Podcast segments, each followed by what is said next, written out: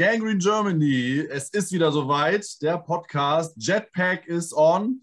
Ähm, wir treffen uns heute mal an einem Sonntagabend. Ungewöhnliche Zeit. Äh, in Season ja immer zumindest mal Montagabend, aber hat gerade gepasst. Von daher sind wir hier zu dritt am Start. Ähm, Malte, äh, as always, wollte ich gerade sagen, äh, immer dabei. Äh, und äh, Jan mal wieder dabei. Moin, Jan. Moin, moin.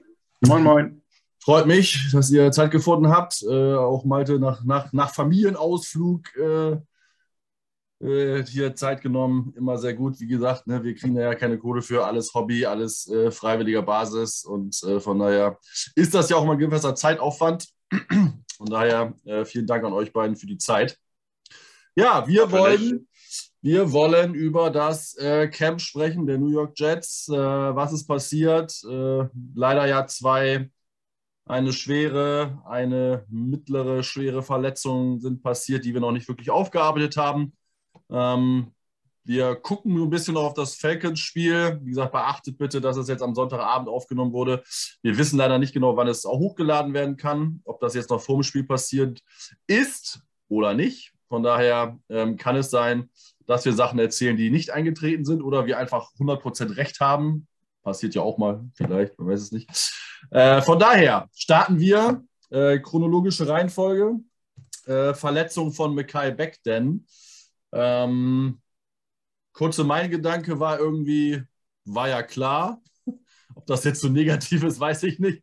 Aber irgendwie musste das ja passieren. Ich weiß auch nicht warum. Äh, der Junge tut mir natürlich menschlich sehr, sehr leid. Ähm, ich glaube, sportlich Gerade natürlich jetzt im Hinblick auf das Dwayne Brown Signing ist es natürlich zu verschmerzen.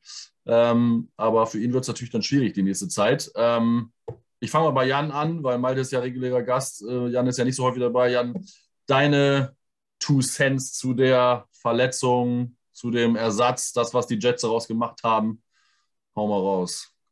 Ähm, das Signing von Brown fand ich gut. War auch die einzige logische Konsequenz, die sich aus dieser Sache ähm, rausgezogen hat, weil mit dem, was wir sozusagen an Depp in der, äh, der O-Line hatten, äh, damit kann man ja keinen Blumentopf gewinnen.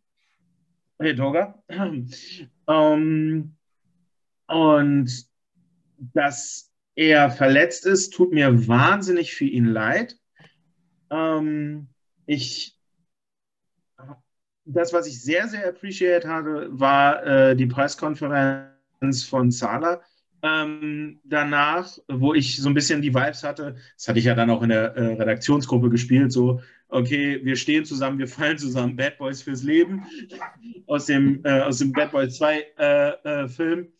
Ähm, weil man ihn halt wirklich, weil man bei ihm wirklich das, das Talent ja auch dahinter sieht. Das, das wird ja nicht weniger, nur weil er sich verletzt. Und da denke ich, wenn er zurückkommt, hat er auf jeden Fall das Potenzial und ich hoffe, dass ihm äh, die Jets Organization das auch gibt, dass er wirklich sein Potenzial ausschöpfen kann, dass man sagt, komm, du machst hier das Jahr und dann ziehen wir noch Option oder machen sonst irgendwas, weil der Junge hat es einfach verdient, weil was kann er dafür, außer sein Gewicht, was er ja eigentlich immer wieder richtig gemacht hat, ähm, dass er sich halt so ein Verletzungspech reinholt.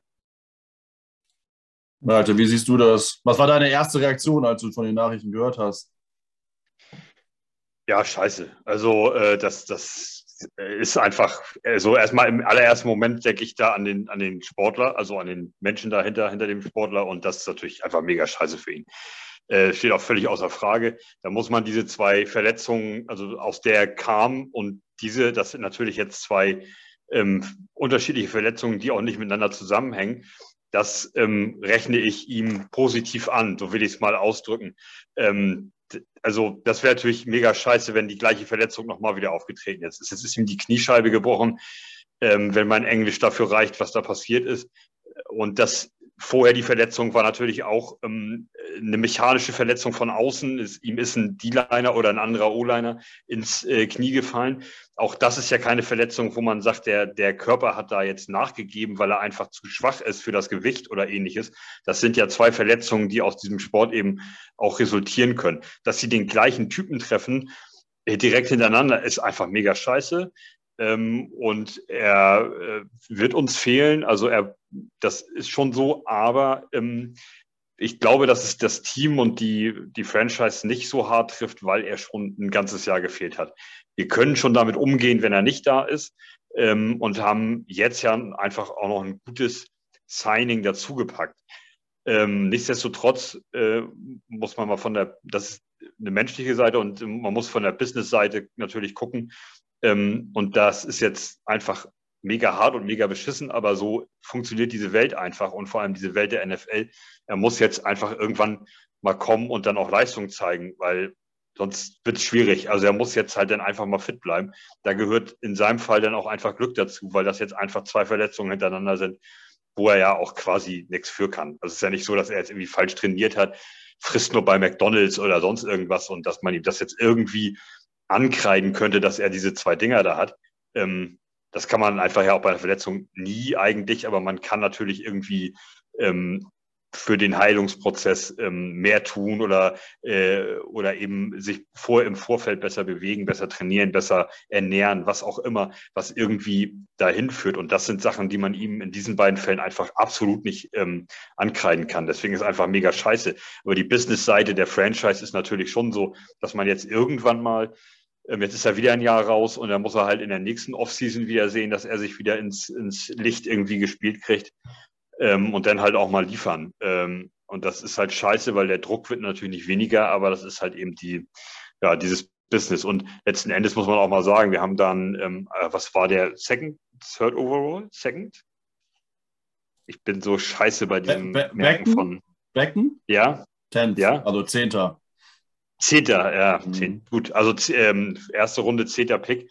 Ähm, der muss an sich halt auch mal auf dem Feld stehen. Und das ist jetzt bis jetzt schon sehr wenig gewesen. Und jetzt wird es noch weniger. Er ist ja im dritten Jahr und wird wieder nicht ein Spiel machen. Das, so ist es mal vorherzusehen erstmal. Stand heute. Das natürlich, das reicht nicht für einen ähm, für einen äh, zehnten Overall es ist einfach zu wenig. Also das ist einfach so aus von der Business-Seite. Warum das zu wenig ist, steht jetzt erstmal auf einem anderen Blatt Papier. Es ist einfach zu wenig. Und da muss natürlich die Franchise, Coaching-Staff und so zusehen, dass sie da irgendwie mit ihm in, in eine Spur kommen, dass er auf dem Feld ist und dann Leistung bringt. Ähm, das Signing dann von Brown ist, äh, hat, kann ich mich nur anschließen an Jan, ist natürlich absolut folgerichtig gewesen. Ist jetzt nicht ganz jung, ich glaube 37, 36, 37 irgendwie so, ähm, hat aber ja bekanntermaßen die letzten, boah, ich habe schon wieder verlegt, drei Jahre, fünf Jahre irgendwie nicht ein Snap verpasst. Also ähm, das ist ja erstmal absolut äh, top und ähm, ja, wird dann wohl hoffentlich unser Starter sein und uns da auch da irgendwie weiterhelfen können. Ne? Ja, so sieht's aus. Ja, also, ähm, also was natürlich Becken machen muss, ist natürlich, also das, also dass er nächstes Jahr er müsste im Prinzip äh, äh, abreißen. Ähm, dann ist die NFL natürlich schon so triggerfingerig. Da ist natürlich die Frage, wie Douglas agiert. Douglas ist natürlich eher so ein abwartender und ich zahle das, was du wert bist, äh, General Manager. Der hat mit Sicherheit auch einige Spieler äh, nicht bekommen, weil er schon, glaube ich, seine gewisse Linie hat. Aber wenn man jetzt zum Beispiel als Beispiel mal, da glaube ich, ein ganz gutes Beispiel, Dervin James nimmt, der Safety der Chargers, weil der gerade ja so einen Monstervertrag bekommen hat, also ich habe die Statistik nicht im Kopf, aber der hat mindestens von den vier Jahren, die er jetzt gespielt hat, zwei komplett verpasst und eine, glaube ich, nicht mal zu Ende gespielt. Das heißt, er hat jetzt die letzte Saison, war, glaube ich, die erste, die er mal komplett durchgespielt hat und hat trotzdem so einen Monstervertrag bekommen. Da meint man einfach, also wenn er, weil das ein Ausnahmespieler ist, ähm, das ist, erinnert mich irgendwie immer so an Bob Sanders, weiß nicht, ob äh, wer den noch kennt, aber das war mal ein Safety von den Colts ähm, der im Prinzip in der Riege von Polamalu und Ed Reed hätte genannt werden können, wenn er nicht nur, keine Ahnung, vier, vier Saisons mal durchgespielt hätte und sonst in jeder anderen irgendwie äh, ähm, Season-Ending-Injuries bekommen hätte. Ähm, der war auch sehr verletzungsanfällig, aber es war auch ein Monster-Safety. Ähm, und du machst halt einfach nur so ein paar Saisons aneinander rein. Ähm, Problem ist natürlich jetzt, dass es bei Beck jetzt zweimal miteinander passiert ist. Das ist für ihn ein bisschen, spielt ihn natürlich nicht in den Karten. Ähm, wenn es die Saison gut gespielt oder richtig gut gespielt hätte und nächste Saison verletzt gewesen wäre, wäre das wahrscheinlich anders gewesen. Dann wäre das vielleicht äh, schwieriger geworden. So ist es natürlich so, dass natürlich wahrscheinlich die Option nicht gezogen werden wird, egal wie er wiederkommt. Ähm, Brown muss man sehen, auch wenn das ein Zweijahresvertrag ist, ähm, kann man den natürlich nächstes Jahr oder nach der Saison natürlich wieder relativ günstig äh, äh weggeben, wenn er keine Leistung bringt. Malte hat es gesagt, 37 ist schon ein gewisses Alter, aber ähm, er hat äh, relativ viele Spiele gemacht. Der Malte hat es ja schon gesagt, die letzten äh, Jahre oder Saisons. Er hat jetzt die letzten beiden, also letzte Saison hat er durchgespielt. Äh, in 2020 hat er ein Spiel verpasst. Ähm, in 19 hat er dann äh, fünf Spiele verpasst. Ähm, aber er hat auf jedes, jedes Spiel, was er gespielt hat, er auch gestartet. Ähm, und zwar wirklich jedes Spiel. ähm, er hat nicht ein Spiel nicht als Starter verbracht. Also das muss man auch. Er zwar 2017 hat er ausgesetzt. Äh, das letzte Spiel äh, äh, oder das letzte, das letzte Jahr in Houston hat er nur ein Spiel gemacht. Ähm, das war so das wenigste, was er gespielt hat. Und das, das erste Jahr Seattle waren es nur neun. Und danach war er jetzt, die letzten vier Jahre hat er immer mindestens zwölf Spiele gemacht. Also sehr, sehr durable, wie das ja da im Englischen immer heißt. Ähm, also der ist auf jeden Fall Verlass und wir können ja auch mal Glück haben, was die Verletzung angeht. Von daher hoffen wir mal, dass wir äh, mit Brown einen guten Ersatz haben. Äh, Jan, wie siehst du denn eigentlich jetzt den, den offensichtlichen Switch? Äh, Brown spielt Left Tackle, das heißt, Fant geht von links auf rechts. Für dich so okay, erwartbar gewesen? Hättest du Fant auf links gelassen? Also grundsätzlich bin ich bei Tackle immer von der Seite aus, dass die Trend oder die Aussage Transition muss auf beide Situationen irgendwo möglich sein. Ansonsten hast du, ähm, bist du halt so ein, ja, bist du nicht variabel genug um, für mich, um in der O-Line zu, spielen.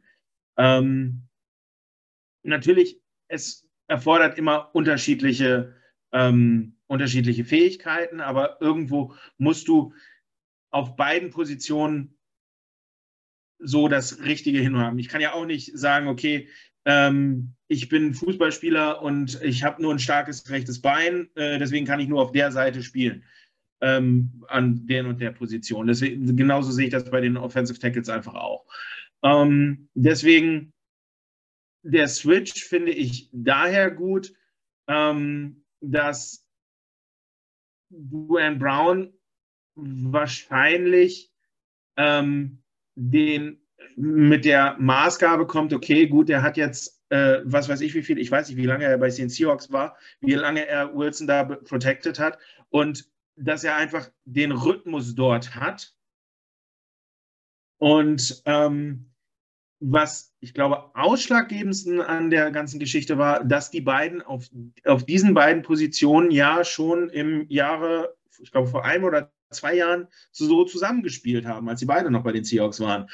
Ähm, dass man einfach sagt, okay, das kennen die, das wissen die, die wissen, was auf der anderen Seite vom Quarterback irgendwo passiert. Ähm, so müssen wir das halt einfach nur wiederholen. Also never change the running system in der Hinsicht. Malte, siehst du ähnlich? Also ich sag mal so, ist natürlich, es stimmt schon, die haben ja zusammen gespielt über Seattle. Dwayne Brown hat ja nur Left Tackle gespielt, das muss man halt dazu sagen. Also nicht nur bei den Seahawks, sondern auch bei den Texans. Ja, also er hat jetzt seit seiner ganzen, äh, ich glaube, wie lange hat er jetzt schon äh, Karriere? Hat er 1, 2, 3, 4, 5, 6, 7, 8, 9, 10, 11, 12, also genau, 16, ich war mir nicht ganz sicher, 16 Saison hat er schon gespielt. Hat er nur Left Tackle gespielt, äh, nicht einmal Right Tackle. Ähm, von daher, es war ja wahrscheinlich die offensichtliche Entscheidung, ähm, aber auch richtig dann, ne? konsequent. Ich, äh, ich denke, also zwei Faktoren spielen da eine Rolle. Also die, die, der O-Line-Coach zusammen mit, dem, mit seinen Assistenten, mit dem Koordinator, mit dem Head-Coach, äh, müssen sich mal zusammensetzen, eventuell mit den Spielern, eventuell ohne die, wenn man sie drei, vier, fünf Tage im Training mal gesehen hat zusammen und müssen dann gucken, wer kann unseren Quarterback auf welcher Seite einfach besser beschützen. Das ist erstmal die, äh, die, die wichtigste Funktion so eines Tackles. Und dann sind sie wahrscheinlich darauf gekommen, dass Brown links, wie er es die, ganze, das die ganzen Jahre über macht, das eben eventuell einen Tick besser macht als, äh, als äh, Fant und die deswegen äh, rüber switchen mit Fant auf rechts, der eventuell auf rechts genauso stark oder vielleicht sogar stärker ist, ist als auf links. Ähm, es ist ein bisschen schade, weil äh, Fant, wir waren uns da ja irgendwie so halbwegs einig. Also ihr beide wart nicht in dem, in dem Podcast, aber ähm, ich glaube, Per war dabei, äh, Heiko, äh, da waren wir uns alle irgendwie einig, dass Fant sich das auch verdient gehabt hätte, durchaus mal links zu spielen, warum auch nicht. Um vielleicht auch den nächsten Vertrag auf links zu bekommen, was ja auch bedeutet irgendwie mehr Geld, weil links kriegt in der Regel einfach viel mehr Geld als rechts. Ähm, okay, aber es ist danach, das sind halt nicht die Hauptkriterien und ähm, ich denke, wer beschützt wo besser? Und Fendt ist einfach vielleicht auch besser in der Lage als Brown. Das weiß ich nicht. Ich kenne Brown nicht, ähm, habe den nicht oft gesehen oder beobachtet ähm, in, in NFL-Spielen. Also das stellt sich halt erst jetzt ein, wo er bei den Jets spielt und die Spiele hat man halt eben ja immer sieht, dass man auch solche Leute auch mal eher beobachten kann ähm, oder besser äh, so irgendwie vom, vom Auge hat. Und äh, ich denke einfach, Fendt ist äh, mehr und besser in der Lage, auf rechts zu gehen, ähm, als, äh, als auf links, als, als Brown. Also dass Fendt eher wieder zurücktauschen kann oder rechts eben vielleicht parallel beide Seiten gleich stark bespielen kann.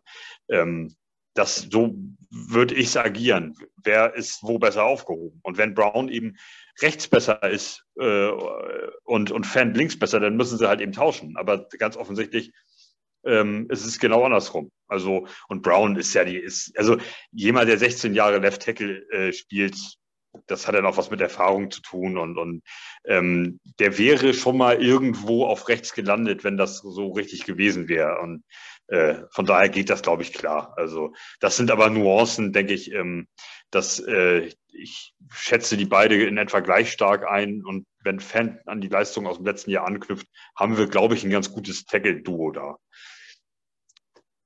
Ja, sehe ich auch so. Es ist halt dann auch schwierig, jemanden auf äh, Right Tackle stellen, wenn er halt nur Left Tackle gespielt hat und das auch natürlich sehr, sehr gut. Ähm, also ich bei, bei Seattle habe ich das nicht mehr wirklich im Kopf. Bei Houston war der damals ziemlich, ziemlich gut, logischerweise, sonst hätte er ja auch keine weiteren Verträge bekommen. Ähm, wie gesagt, ich glaube, das, das Problem war erst, dass er da zwischenzeitlich bei Houston ein Jahr, ein Jahr fast komplett verpasst hat und dann bei Seattle auch nur neun Spiele gemacht hat im, im ersten Jahr. Ähm, aber er hat sich halt danach wieder gefangen. Ähm, von daher wollen wir mal hoffen, dass er sich da weiterfängt. Ich meine, beste Beispiele, Jason Peters ein bisschen äh, schlecht, weil der war auch häufiger verletzt, aber auch ein Andrew Whitworth mit 40, ähm, der war jetzt noch Left Tackle bei den Rams letztes Jahr, oder der, auch das ist möglich. Ähm, nur weil man jetzt 37 ist, heißt das nicht, dass es nicht möglich ist. Und wenn man da auf seinen Körper achtet und noch ein bisschen Glück hat, es gehört auch immer ein bisschen Glück dazu, kann er noch eine gute Waffe werden. Ähm, und vielleicht behalten wir ihn dann auch im, im zweiten Jahr. Wie gesagt, vertraglich der Cap-Hit für dieses Jahr ist relativ gering. Ähm, das meiste natürlich ein bisschen verschoben ins nächste Jahr. Gucken wir mal, wie es sich dann entwickelt. Ja, aber wir müssen uns auf jeden Fall, glaube ich, keine Sorgen machen. Ähm, für die Protection, unsere O-Line sollte äh, ziemlich gut sein und sollte nochmal einen Schritt machen. Ähm, mit der äh, Verpflichtung jetzt von Brown. Das heißt, wir haben Brown Left Tackle, wir haben Laken Tomlinson als Left Guard, Conor McGovern Center, Elijah Vera Tucker Right Guard und Fant Right Tackle. Ziemlich solide Line. Und äh, wie wir feststellen oder festgestellt haben, leidvoll, auch sehr wichtig, dass die O-Line hält und unseren Quarterback beschützt.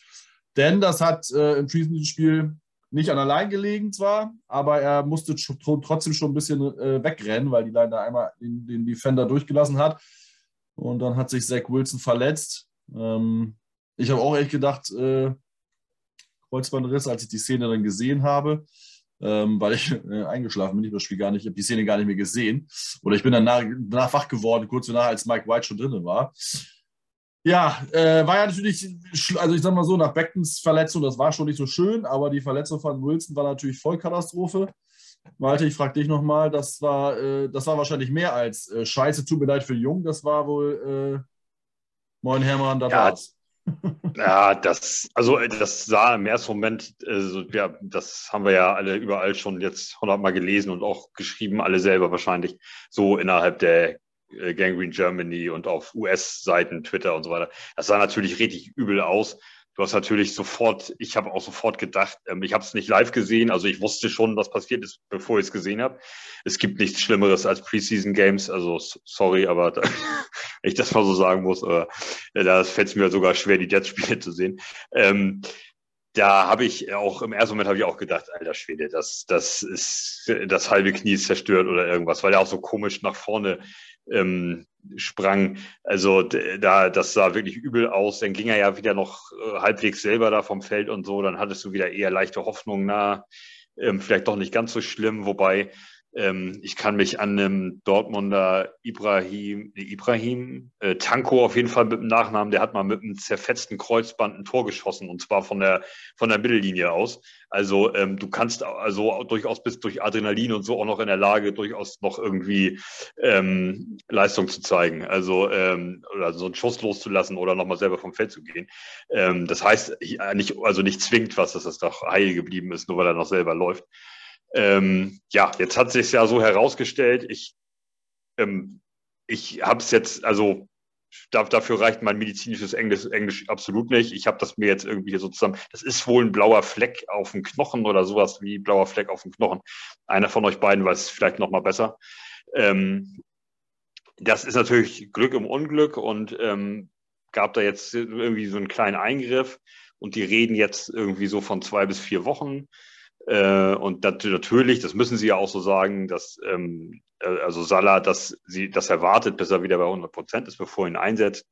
Ist ja auch völlig logisch. Also du schickst ja nicht den schickst ja nicht mit 70 Prozent rein. Also das ist ja ist ja klar irgendwie. Und ähm, ja, also es ist äh, Glück, Glück im Unglück, aber ich habe es äh, letztes Jahr schon gesagt, 100 Mal und auch äh, dieses Jahr jetzt in, einfach in vielen Podcasts der Quarterback ist äh, eine der Hauptsäulen so eines Footballteams. Und es ist einfach immens wichtig, dass so ein Typ ähm, konstant da ist. Und ähm, das, das ist für ihn wichtig und das ist für das Team wichtig und es fängt halt einfach wieder scheiße an. Auch da kann er nichts für, natürlich nicht, aber es ist, wir müssen, man muss es ja trotzdem so sagen. Also es ist ja nicht, es macht es ja nicht besser, nur weil es nicht seine Schuld ist. Also ähm, niemand kann für irgendeine Verletzung was. Und das möchte ich oder das kreide ich ihm ja auch gar nicht persönlich an, aber Fakt ist trotzdem, dass er, so wie es aussieht, und davon müssen wir jetzt erstmal ausgehen, dass er Event, also Ravens rechne ich fest damit, dass er nicht da ist und Browns eigentlich auch. Und dann denke ich, dass er vielleicht in Woche drei bedeutet aber auch wieder, dass uns wieder gleich die ersten beiden Spiele ähm, fehlen, um ihn zu evaluieren, um ihn sehen zu können, um einschätzen zu können, ist er der Quarterback für die nächsten 15 Jahre oder nicht? Ähm, müssen wir uns kommende Saison wieder, müssen wir das Gesabbel wieder anhören, wieder die Häme über uns ausgießen lassen, weil wir wieder nur vier Spiele gewinnen und so weiter. Das ist, das steht und fällt halt auch einfach irgendwo ein Stück weit mit ihm. Und das ist einfach nicht gut, ähm, dass, dass er jetzt gleich wieder verletzt ist. Ähm, ich hätte ihn einfach gerne mal konstant gesehen, äh, Spiel für Spiel. Auch wenn du mal einen geilen Sieg feierst und auch wenn du mal so richtig eins in die Schnauze kriegst, wie er danach wieder auftritt und so weiter. Du musst diese Dinge einfach sehen. Jetzt fängt die ganze Saison vermutlich schon wieder äh, so kribbelig an. Erst startet ein anderer und dann hm, mal gucken und dann, ja, er kommt ja aus einer Verletzung und du gib ihm doch erstmal zwei Spiele Zeit, um wieder reinzukommen und all diesen ganzen Quatsch. Und ehe wir uns versehen, sind schon wieder sechs, sieben Wochen gespielt und, und du bist nicht schlauer als vorher. Deswegen ist das einfach aus sportlicher Sicht einfach scheiße, dass er uns jetzt wieder weggebrochen ist. Ähm, ja, aber trotzdem Glück im Unglück. Es sah ja so aus, als ob er die ganze Saison ausfällt. Im ersten Moment dachte ich, schönen Dank, dann ist es wohl jetzt doch Flecko äh, das ganze Jahr. Ähm, und, und, das ist es nicht so und das ist ja schon mal äh, irgendwie auch positiv. Und man will, soll und will, ich bemühe mich ja immer, dass ich immer positiv bleibe bei solchen Geschichten. Was die Jets betrifft, äh, Dortmund macht mich, bringt mich eh schon, macht mich eh wahnsinnig.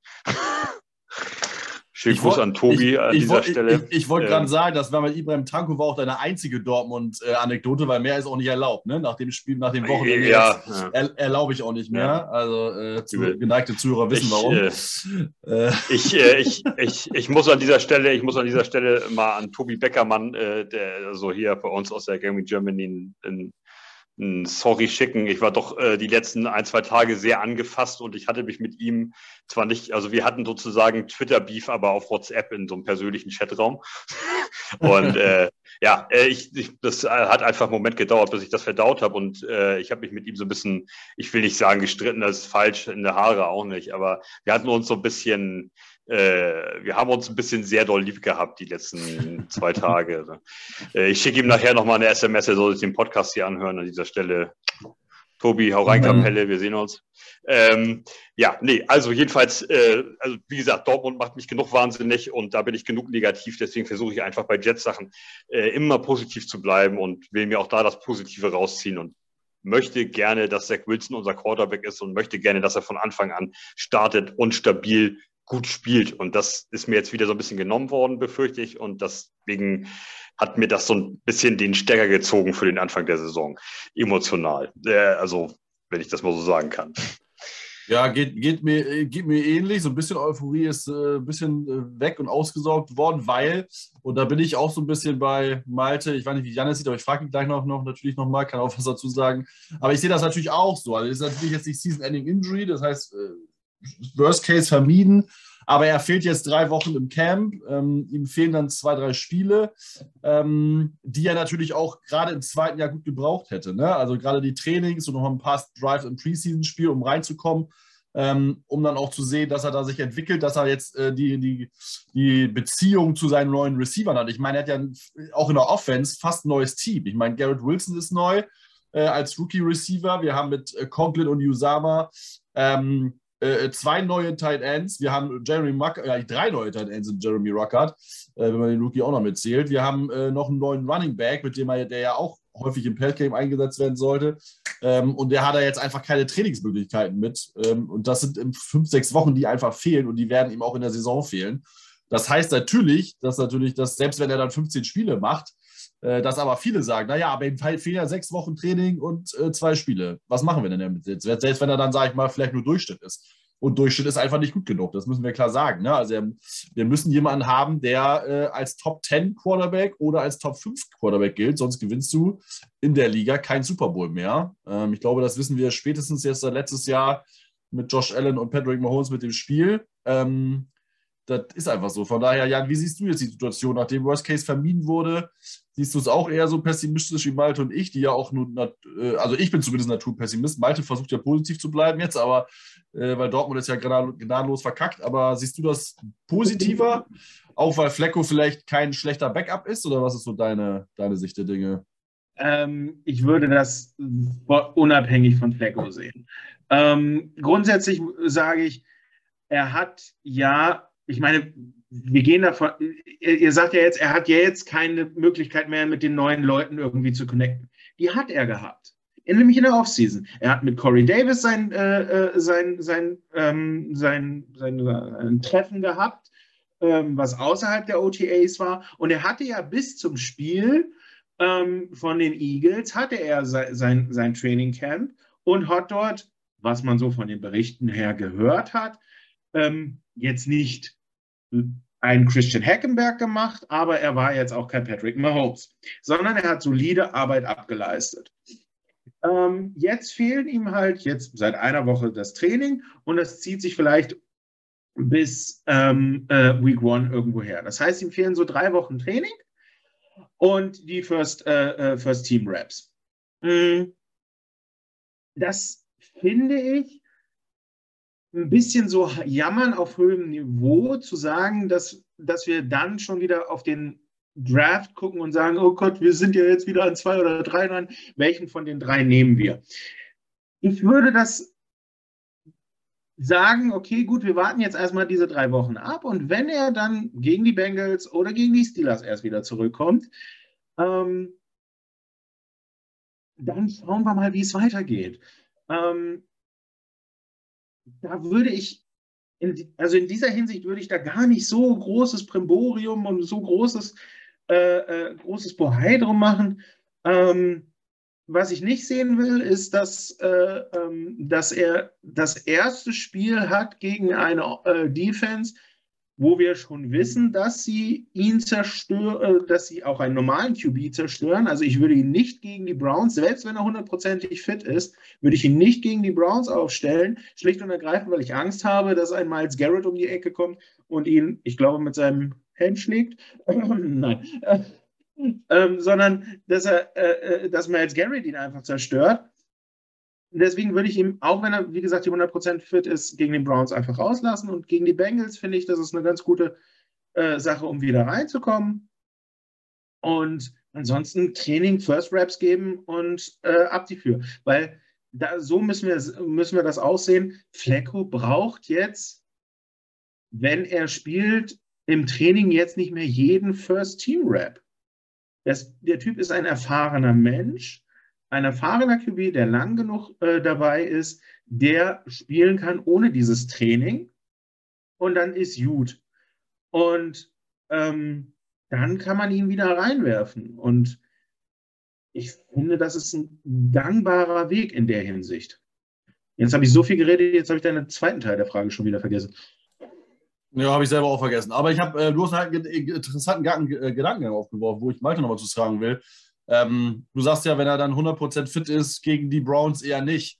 Ähm, weil starke Defense und so. Ähm, äh, Punkt kann ich verstehen. Aber wie siehst du denn das? Weil ich bald würde sagen, die Bengals haben genauso gute Defense. Da wartet ein Trey Hendrickson auf der Seite und äh, ist jetzt auch nicht viel schlechter. Äh, da könnte man ihn da auch rauslassen. Und dann kommen die Steelers, äh, die mit Cameron Hayward äh, auch gut verteidigen. Also das spielt er gar nicht mehr so. Ne? Also das wäre jetzt so meine Sicht der Dinge. Ähm, also ich glaube, siehst du das ähnlich oder ist das, also wenn er fit ist, soll er spielen, oder? Also sonst haben wir ja. Ja, absolut. Also wenn er, wenn er wieder kann, dann rein, weil dann ist auch egal, welche Defense da kommt als, äh, als Gegner. Das, da, da kannst du keine Rücksicht mehr drauf nehmen. Ähm, es geht ja auch darum, also ich meine, äh, machen wir uns nichts vor. Ich, ich bin, ich weiß jetzt nicht, Aaron Rodgers, seine wievielte Saison ist das? 15 oder was? Oder ja. äh, irgendwie sowas mehr, in der Richtung. So. Ich glaube schon 17 ähm, oder so oder so. Äh, also du, du, du kriegst einen Typen nicht so aus, nicht so hin oder einen Patrick Mahomes, wenn du sagst, ähm, oh, die Bengals, oh, starke Defense, ja, nee, dann, äh, dann lieber gegen die Browns oder andersrum oder ach komm, dann ist egal, die Saison, wir gewinnen eh nicht den Super Bowl, das wird nichts. Also der, du brauchst auch, ähm, du, du wächst ja auch an deinen Aufgaben und an deinen Gegnern. Er kann ja nur der beste Quarterback werden, wenn er sich gegen die beste Defense der Welt auch durchsetzen kann. Ähm, das hilft dir doch nicht weiter, wenn du, wenn du gegen, nur gegen deinen Third String oder so, oder, äh, da siehst du super aus und dann kommt mal einmal ein Miles Garrett und reißt dir aber hat die grobe Handwaschpaste vor eingepackt. Das dann, äh, dann wird's übel. Also du musst dich schon an den Besten messen. Also da, da rein. Also auf jeden Fall, wenn er wieder fit ist, rein und, und Attacke. Äh, also das meine Meinung. Du kannst ja jetzt auch erst jetzt im zweiten Jahr und, und wir wollen jetzt ja sehen, ganz offensichtlich, das ist alles um ihn herum aufgebaut, um jetzt zu sehen, ist das oder ist das nicht. Ähm, und dann müssen wir es auch sehen. Und dann können wir nicht sagen, ähm, oh, starke Defense, äh, lassen wir nochmal draußen. Das ist egal. Wenn er die Ravens verpasst und ist für die Browns wieder fit, Attacke. Wenn er Woche eins, wenn die der Meinung sind, er kann Woche eins spielen, rein Vollgas. Das anders das ist meine Meinung, also anders wird das nicht. Weil ähm, klar, äh, ähm, äh, ich glaube, ja, Patrick Mahomes saß seine erste Saison auf der Bank, ne, bis zum letzten Spiel, glaube ich, oder sowas. Oder hat mal irgendwie vorher mal einen Quarter gekriegt oder sowas, aber nichts Dramatisches.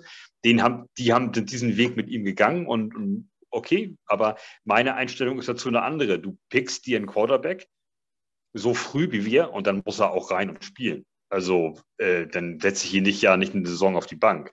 Äh, das ist so äh, etwas ähm, situationsabhängig kann das natürlich sein. Wenn du einen Starting Quarterback als Tom Brady hast und holst dir einen, äh, einen neuen Quarterback auf, keine Ahnung, Pick 8 oder was weiß ich, 15 meinetwegen. Und du, der, du weißt, Tom Brady hat noch ein Jahr Vertrag, der spielt jetzt hier seine letzte Saison. Dann kann der Quarterback hinter dem ein Jahr sitzen und gucken und danach nehmen wir dich rein. Bei uns war die Situation aber eine ganz andere. Also und deswegen, und er hat letzte Saison Spiele verpasst in seiner Rookie-Season es sieht so aus, dass er zum wenigstens jetzt ein oder zwei Spiele verpassen wird. Ähm, und dann muss er den Rest auch rein da und dann müssen wir mal sehen, was wir da haben. Also dann können wir nicht sagen, und das Argument zählt ja auch, also dann müssen wir ihn ja bis zur Bye Week quasi sitzen lassen. Ähm, wenn der, wenn der Schedule hinten raus etwas leichter wird. Ich glaube, dann kommen nur noch mal einmal die Bills oder sowas, ne? Mhm. Irgendwie dann, ich glaube, da ganz hinten haben wir, haben wir, ja, ich glaube, nach der, ähm, irgendwo Woche 10, 11 oder was, da wird es doch etwas angenehmer von, da, da kommen doch die Jaguars dann und sowas, ne? Ähm, dann müssten wir ihn ja quasi bis da sitzen lassen. Aber das ist auch Quatsch, weil äh, wenn wir uns äh, wenn wir uns äh, die Defense angucken von Teams, die wahrscheinlich auch wieder auf 2, 3, 4, 5 picken werden, mit denen muss er sich nicht messen. Also das wir wollen ja sehen, dass, was er kann. Also dann musst du halt auch mal gegen eine, ja, äh, ja, Dolphins Defense zum Beispiel, da auch mal zweimal da sein. Das ist auch eine starke Defense. Da musst du dich auch durchsetzen. So, äh, ne? das, äh, ist, so ist meine Einstellung dazu. Oder Bills halt, ne? Die haben eine noch stärkere Defense, ne? So, das ist ja genau das, was wir ja wollen eigentlich, ne? Dass, ja, dass wir ja wissen oder dass wir ja dahin kommen wollen, dass wir besser sind als die Teams und dann muss man halt auch die starke Defense halt überwinden können. Ähm, wie siehst du das jetzt? Äh, Jan sieht das Problem ja nicht so stark ähm, bezüglich Ausfall, Trainingscamp-Ausfall, drei Wochen. Malte, ist das für dich jetzt, ist das für dich ein Problem oder sagst du auch, naja, er hat ja schon ein bisschen Rapport gehabt, er hat die Offseason gehabt, ähm, er kennt das System, also, äh, das hat sich nicht geändert. Also aus, aus meiner Sicht heraus ist für so einen jungen Quarterback und ähm, in seinem Fall mit der zweiten Verletzung in seiner Profikarriere jeder Snap, ob auf dem Trainingsgelände oder auf dem Feld oder im, im Trainingsspiel oder auch im richtigen Wettkampfspiel und so, jeder Snap, der dem fehlt, ist übel. Also ich, ich sehe das so, dass ihm, dass ihn das mit Sicherheit, ich will nicht sagen, zurückwirft. Aber er muss, also wenn jemand jetzt angenommen, der kann jetzt drei Wochen sein Bein nicht richtig belasten, nicht richtig Sport machen, dann machen sie nur so halbgares Krafttraining für den Oberarm und so eine Geschichten, wie das so bei Profisportlern ist. Beine lassen wir erstmal weg zwei Wochen und dann fangen, dann laufen wir mal eine Runde nur noch so, so. Das ist alles, das baut sich alles schnell wieder ab. Ähm, das sind drei Wochen, vier Wochen, die er wieder zurückkämpfen muss und dann fehlen ihm wieder Teamraps und so. Für mich persönlich ist es eine Katastrophe. Jeder Snap und jeder kleine Hit und jeder, jede geworfene Interception im Training und jeder Touchdown-Pass im Training und so weiter ist alles ist ein Mosaikteilchen in einem Gesamtbild, was ihn stärker macht und was ihn irgendwie voranbringt. Und gerade Trainingscamp und gerade, war da gerade ein Pfiff? Ja, Hat gerade einer abgepfiffen. nee, alles gut. Nee, Fußball, Fußballmanager nebenbei. ähm, äh, alles gut, ich dachte nur, einer abgepfiffen. Zeit ist um oder so. Ähm, äh, die, äh, äh jeder, äh, jeder, äh, jeder Snap und so, ähm, das ist alles jeder Fehler muss von ihm gemacht werden und gerade im Training wirf auf Source Gardner die Interception besser da als im Spiel gegen die Browns. Ähm, so, und das ist, also da kann er auch sich die Fehler auch erlauben, da kann er die Dinger probieren. Also für mich ist es eine Katastrophe, dass er jetzt wieder drei, vier Wochen nicht trainiert, weil genau das dabei rauskommen wird. Er wird im ersten Spiel wieder, da bist du, du hast fünf Wochen wieder keinen Helm aufgehabt, keinen Ball richtig in der Hand und so. Das ist eine leichte Nervosität, ist da wieder drinne. Dann ist der erste wackelige Pass, bumm, gleich zum Gegner, so ist scheiße. Das ist, wenn du flüssig in einem Rutsch durchkommst aus dem Training und durchgehend unter Belastung bist, ist das einfach viel besser. Ähm, jeder, der Sport macht, hier, äh, Marvin hier, Handballprofi, hier erste Liga in Deutschland oder was, ne? Äh, ungefähr. Ähm, fast, ja, äh, genau. Ja, fast, siehst du. Äh, der, der weiß das. Wenn du, wenn du jetzt du hast jetzt sechs Wochen nicht trainiert und dann hast du, du hast dann zwei Trainingseinheiten und dann kommt aber ein Spiel, aber du musst gleich rein, mhm. weil ihr nur sowieso nur neun Leute seid oder so. Das ist ein ganz anderes, du brauchst wieder eine Viertelstunde, um da reinzukommen und oh, scheiße, das tut ja doch noch weh und so. Das ist einfach Kacke. Und da, also das ist, für mich ist das, ist der Ausfall, habe ich vorhin schon mal gesagt, hat den Stecker gezogen. Ja, sehe ich ähnlich. Ist auch so. Also es gibt natürlich Unterschiede zwischen Sportlern. Es gibt einfach Naturtalente, die da nicht so viele Anlaufzeiten brauchen. Ähm, ich bin kein Naturtalent. Die Bemerkung muss ich, muss ich machen. Also ich bräuchte wahrscheinlich drei, vier, fünf Spiele plus fünf Wochen Training, äh, um wieder reinzukommen. Äh, Zach Wilson vielleicht zwei. Aber ja, ich sehe es genauso. Ähm, klar, die Vollkatastrophe wäre jetzt die Verletzung ähm, für das Saisonende, also Kreuzbandriss, weil da hätten wir hier halt wirklich richtig Probleme äh, zu überlegen, was man jetzt macht, ähm, weil du Wilson gar nicht äh, bewerten hättest können. Ähm, du weißt nicht, ob du die Fifth-Year-Option nimmst, je nachdem, wo wir dann ergebnismäßig rausgekommen wären. Ich glaube nicht, dass wir selbst mit Joe Flacco jetzt in den Top 5 gepickt hätten oder picken würden. Ich glaube, das würde trotzdem sich so im, äh, zwischen 10 und 15 abspielen. Das heißt, Quarterback dann zu bekommen, schwieriger als äh, andersrum. Also das wäre dann schon wieder schwierig gewesen. Gott sei Dank müssen wir uns erstmal diese Diskussion Gott sei Dank nicht wieder stellen, ähm, weil wir dann natürlich dann, äh, wie gesagt, ich glaube schon, dass Flecko ganz gut ist. Die Ravens natürlich am Anfang all-around gutes Team. Ähm, das werden wahrscheinlich jetzt nicht gewinnen, aber ich glaube schon, dass die Browns schlagbar sind, ähm, zumal ja Watson ja fehlt. Ähm, und je nachdem, wen sie hier holt, wahrscheinlich wird ja Brissett starten, sind sie dann nur schlagbar. Ähm, von daher äh, müssen wir dann mal abwarten. Aber ich glaube auch, dass es für Wilson natürlich jetzt ähm, ziemlich schlecht ist, dass er da die, die nächsten Wochen nicht mitbekommt, äh, weil jeder Rap, jede, jeder gute Rap, ähm, jede positive Aktion ja auch äh, Selbstvertrauen gibt und Selbstbewusstsein gibt und das ja braucht er einfach. Ähm, ich glaube, er hat zwar schon so ein eigenes Selbstvertrauen, vom Typ her, aber ähm, wenn du da noch ein gutes Camp hast und dann mit positiven äh, Themen oder mit positiven äh, Erinnerungen in, äh, in das erste Spiel gehst, das bringt dir halt was. was. So ist es jetzt wieder unsicher, gerade weil es ein Knie ist. Also die Verletzung ist ja Bone Bruise, das heißt halt eine Knochenprellung im Knie. Und der hat sich halt den Meniskus, ich weiß nicht, gerissen war er nicht. Die haben sie halt abgeschliffen oder angesch angeschliffen, wie auch immer. Ähm, das ist jetzt so, das heißt, man hat ihn halt so ein bisschen, äh, äh, ja, ein bisschen was am Meniskus machen müssen. Ähm, das Problem ist halt, das Knie ist dadurch jetzt ein bisschen unstabiler.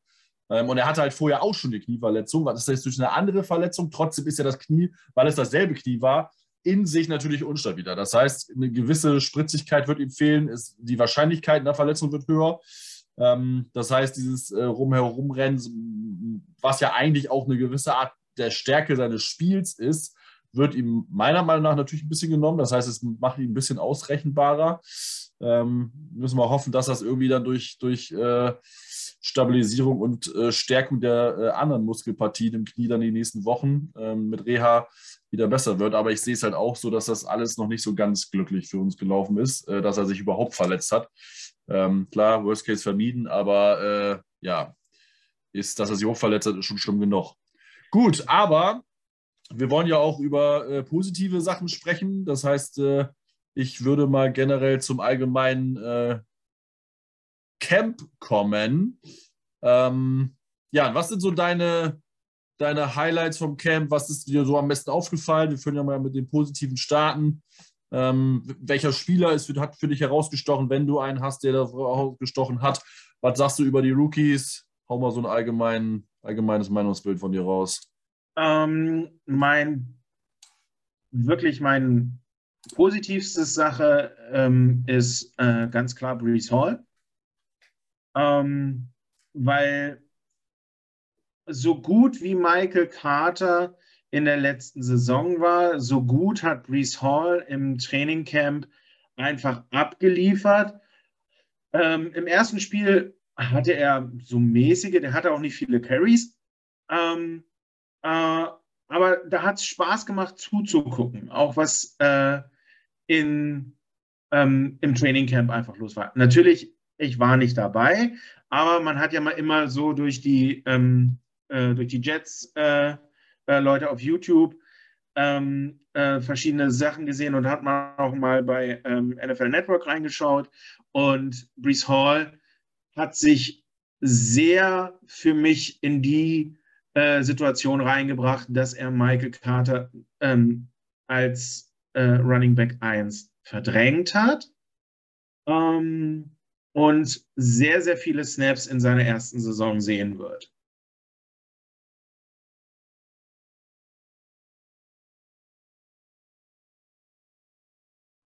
Period. Achso, war schon. ah ja. Äh, okay. Äh, Malte? Was ist dir aufgefallen? Was ja, hast du mitbekommen? Ja. Erstmal Ton anmachen. Ähm, ja, also Hall hatte ich, habe ich auch auf dem Zettel. Ähm, gut. Ich fand aber auch Carter gut. Wenn, wenn er zu sehen war, hat er das gut gemacht. Ich denke, dass die beiden sich gut ergänzen werden. Äh, und wir haben ja jetzt schon öfter gesagt, das System ist nicht zwingend so auf Running Back 1 und 2 ausgelegt. Ich glaube, dass das, wenn beide fit bleiben, haben wir, haben wir echt das Granaten-Running Back-Duo. Ähm, äh, Wilson hat mir gut gefallen, Moore hat mir gut gefallen, äh, die Receiver. Wilson könnte noch etwas ähm, mehr, glaube ich, äh, aber das ist ja Rookie und Trainingsspiele, äh, also ähm, äh, Scrimmage-Geschichten und so. Äh, da ähm, ja kann da das der hat steht vielleicht noch so ein bisschen auf der Handbremse oder hat die noch so leicht angezogen. Das ist auch alles irgendwie völlig in Ordnung und normal. Und auch der darf natürlich nochmal einen Ball fallen lassen und so weiter. Auch das ist einfach ähm, dann muss man den zustehen. Gardner, ähm, finde ich, ist eine, ist eine, Sensation. Das wird, glaube ich, ein wirklich geiler Pick. Ähm, der macht einen guten Job. Äh, ich, der Head Coach hat über ihn gesagt, er hat noch nie einen Rookie gesehen, der so viel Scheiße äh, am Tag labert wie der. Ähm, auch das gehört in so ein Footballteam und das macht es auch irgendwie ein bisschen witzig. Und ich glaube, da haben wir einen echt geilen Pick gelandet. Das ist wirklich eine Granate. Äh, ansonsten, ja, bin ich mit den Quarterbacks einverstanden. Ich, jetzt, wo ich weiß, dass Wilson wiederkommt, kann ich auch damit leben, wenn Flecko oder White, für was auch immer sie sich entscheiden, da einfach vielleicht die ersten ein, zwei, drei, vier Spiele macht. Ähm, dafür haben wir Flecko halt auch eigentlich äh, und notfalls auch White. Ich gehe mal stark davon aus, dass es Flecko sein wird, ähm, der dann die ersten zwei Spiele spielt. Und der hat mir an sich auch ganz gut gefallen. Der, das ist halt ein, ja, ein Game Manager, so, der verliert dir zumindest keine Spiele. Und ähm, ja, das also von daher, das sind so die Sachen. Äh, und äh, ich, äh, Donna Oliver, du kennst sie, glaube ich, auch. Das, äh, die habe ich auf Facebook auf jeden Fall. Die hat immer sehr viele Bilder gepostet und so weiter mit Spielern und die unterschreiben mir viele Sachen für ihre Foundation. Ähm, das, äh, also die, anscheinend haben wir, haben wir auch ein, ein, ein freundliches, äh, fannahes, gutes Team. Ähm, da sind so, glaube ich, wenig Arschlöcher dazwischen. Ähm, der eine oder andere mag es eben sein. Es gibt auch die eine oder andere Diva, aber das, was ich so von ihr, von Bildern und kleinen Videoclips und so weiter mitkriege, die ganzen, die ganzen, die ganze, ganze Trainingcamp über ähm, oder die Tage, wo Fans da so dicht mit ran durften und so, ähm, da sind viele geile Geschichten bei. Die hat da Hall im Arm und der hat was unterschrieben und Gardner und äh, also ganz viele Leute, Moore und sowas. Also das ist ähm, ganz offensichtlich ein, äh, auch ein fannahes und ein, ein, freundliches Team so. Und das ist äh, auch viel wert, dass die äh, dass man sich dort eine Einheit bildet in New York mit den Fans, mit den ähm, es ist durchaus auch mal möglich, dass, dass jeder, der Intensivsport verfolgt, irgendwie Fan ist von so einer Geschichte, weiß ganz genau, wenn da so eine volle Hütte richtig Rambazamba macht, das kann auch mal einfach zwei Prozent äh, noch weiter nach vorne tragen. Das kann die Defense mal tragen, um, den, um diesen einen wichtigen Sack zu machen, äh, um den Catch noch zu machen an der, an der Außenlinie und so weiter. Das, da gehört auch so ein Stadion zu. Und da gehört es auch dazu, dass man sich irgendwie so ein bisschen miteinander ver, verbandelt. Und mir, der hier in Deutschland in so einem Popelkaff sitzt, hier ähm, geht das Herz auf, wenn ich da sehe, wie, wie Donner da äh, so freundlich behandelt wird und einfach so tolle Bilder hat und so. Ähm, und, und das ist für das hat mich dann wieder, das hat mir den Stecker nach Wilson wieder reingesteckt. Ja, ja, sehr gut. Ähm, würde auf jeden Fall spannend sein, das jetzt noch die nächsten Wochen zu beobachten. Ähm, ich habe es ja vorhin schon in der Einleitung gesagt, äh, nächstes Spiel ist äh, Montagnacht, Monday Night. Ähm, also so eine Art Primetime-Game ist natürlich nur Preseason, trotzdem das einzige Spiel, was zu der Zeit läuft. Ähm, und dann auch Deu äh, deutschlandweit, genau. So weit kommt es auch noch. Äh, amerikaweit zu sehen, das heißt, das ist dann nicht regional bedingt, ähm, dass man das nicht sehen kann ähm, weil ich mitgekriegt habe, ähm, dass man das in Washington zum Beispiel schon mal nicht gucken konnte, das äh, Jets äh, gegen Philly Spiel, obwohl das ja eigentlich äh, Luftlinie um Ecke ist für amerikanische Verhältnisse. Also da ist dann schon die Regionalität schon sehr, sehr begrenzt bei Preseason Games. Ähm, außer man hat natürlich NFL Network, da kannst du natürlich alles sehen, aber das ist ja ein Pay-TV-Sender und das hat jetzt ja auch nicht jeder. Die zahlen, glaube ich, schon genug für Fernsehen da äh, in den Staaten. Ähm, und das ist halt äh, ein Spiel, was natürlich alle gucken. Von daher ähm, ist das, glaube ich, nicht mal schlecht. Ähm, die Falcons sind natürlich auch ein dankbares Team. Äh, wir haben es jetzt in den Joint Practices gesehen. Ähm, also für die, die es nicht mitbekommen haben, ähm, Sala ist ein großer Verfechter von gemeinsamen Trainings mit anderen Teams. Ähm, wir haben das, bevor Sala gekommen ist, ich glaube, einmal in fünf Jahren gemacht, wenn überhaupt. Äh, entweder wollte keiner mit uns äh, trainieren oder die Headcoaches hatten da nicht so Bock drauf. letztes Jahr haben wir da keine gute Erfahrung gemacht. Beim zweiten Joint Practice mit den Packers hat sich Lawson ja das, die Achillessehne gerissen. Hat natürlich nichts mit den Joint Practices zu tun. Das hätte auch im Normaltraining passieren können. Aber trotzdem, äh, bis jetzt alles äh, gut gegangen. Und wir waren wohl, wenn man den einstiegigen Reportern glauben mag, auch ein Connor Hughes, der ja nicht unbedingt positiv immer berichtet. Ähm, das klar bessere Team. Ähm, auch wenn die Falcons vielleicht im Moment nicht unbedingt der Maßstab sind, aber trotzdem ist es mal schön zu hören, dass wir einfach klar besser sind ähm, an zwei Trainingstagen und das jetzt nicht nur mal bei einer Nation, sondern wirklich das dominiert haben, die Trainingssache, dass unsere Offense die Defense dominiert hat, unsere Defense Line, deren Offensive Line und, und äh, so weiter. Ähm, auch gute Plays, auch gute Highlight-Catches dabei von Garrett Wilson, von Boer, von Smith, von Mims. Ähm, das macht Hoffnung auf mehr. Ähm, Calvin Jackson, undrafted Free Agent, tut sich so ein bisschen gerade hervor. Hat ja auch den Game-Winning-Touchdown gegen die Eagles gemacht äh, letzte Woche. Da bin ich auch gespannt, wie das sich ausgeht. Ähm, es ist ja schon relativ eng, weil die Receiver sind, glaube ich, schon, ja, also es sind auch einige, die sich auf jeden Fall drum betteln. Ähm, wir haben äh, mit Moore, Wilson und Davis die drei. Barrios ist auch ein Lock, logischerweise. Ähm, dann hast du einen äh, Jeff Smith, ähm, Denzel Mims, Calvin Jackson und Mims, Mims ist dann was vielleicht raus, wenn es im Spiel nicht so läuft und weil er Trainingsfilm ist. Also es wird sehr spannend. Running Back auch eine Thematik, wer bleibt. Ähm, auch da hat sich ein undrafted Rookie hervorgetan in äh, Sonovan Bam Knight mit zwei Touchdowns. Ähm, Ty Johnson ist, glaube ich, schon länger verletzt, hat jetzt noch gar nichts zeigen können. P. Ryan war letzte Saison eigentlich ein Non-Factor. Ähm, und du hast halt mit Brees Hall und Michael Carter auch schon mal zwei Locks. Und das ist mir die Frage, wie viele Running Backs du mitnimmst. Nimmst du noch einen Fullback mit, in Nick Borden? Also da haben wir genug äh, Cam-Stories für noch für die nächsten Wochen. Oder für die nächsten zwei Wochen? Drei Wochen. Drei Wochen. Ist das? Zwei Wochen. Äh, von daher, äh, ja, wird das sehr, sehr ist spannend. In drei, in drei Wochen geht es schon los, oder? In drei Wochen geht es schon los, genau. In zwei Wochen ist noch Camp, eine Woche dann, ja, ja. Spielvorbereitung, also zwei Wochen, genau. Ich glaube am 11.9., ne? Erstes Spiel. Ja. Ja, wieso, ne? Genau. 9.9. ist, glaube ich, das allererste Spiel. Das ist dann ja ein Donnerstag, von Donnerstagnacht auf Freitag. Äh, genau, dann ist am 11.9. der Sonntag dann das erste Spiel, genau. Und du hast ja dann auch noch, du hast ja nur noch ein Preseason-Spiel gegen die Giants. Äh, sind ja nur noch drei. Ähm, von daher wird die Zeit dann auch relativ knapp, aber es wird auf jeden Fall noch interessant. Die nächsten Cuts, können wir auch nochmal erwähnen, sind jetzt natürlich jetzt am Dienstag fällig ähm, von 85 auf 80, also nochmal fünf weitere Spieler, ähm, die das Team schon mal vorzeitig verlassen müssen. Ähm, eine Überraschung hat es letztes Mal getroffen, fand ich, mit Tim Ward, ähm, Defensive End, der letzte Saison schon ein paar Spiele gemacht hat, die ich auch ganz gut fand eigentlich. Aber unsere D-Line, mega Tiefe, da bleibt das dann halt nicht aus, ähm, dass auch mal ein paar Okay-Spieler, die wir letztes Jahr noch in einem Team gehabt haben, die jetzt hinten rausfallen, was ja auch ein gutes Zeichen ist für unsere Tiefe, für unsere Klasse. Das ist ja genau das Problem, was man hat, was auch andere Teams haben, dass einfach dann die Tiefe nicht da ist. Äh, und dieses Jahr sind wir, glaube ich, auf jeden Fall besser aufgestellt. Ähm, von daher freue ich mich schon auf die nächsten Wochen. Hoffe, dass das Team in sich wachsen kann. Ich sehe das auch wie Malte. Das ist einfach ein Team. Da sind auch ganz viele ehrgeizige Spieler bei, die einfach wirklich besser werden wollen und für die es auch nicht genug ist, mal irgendwie ja so, so okay zu spielen.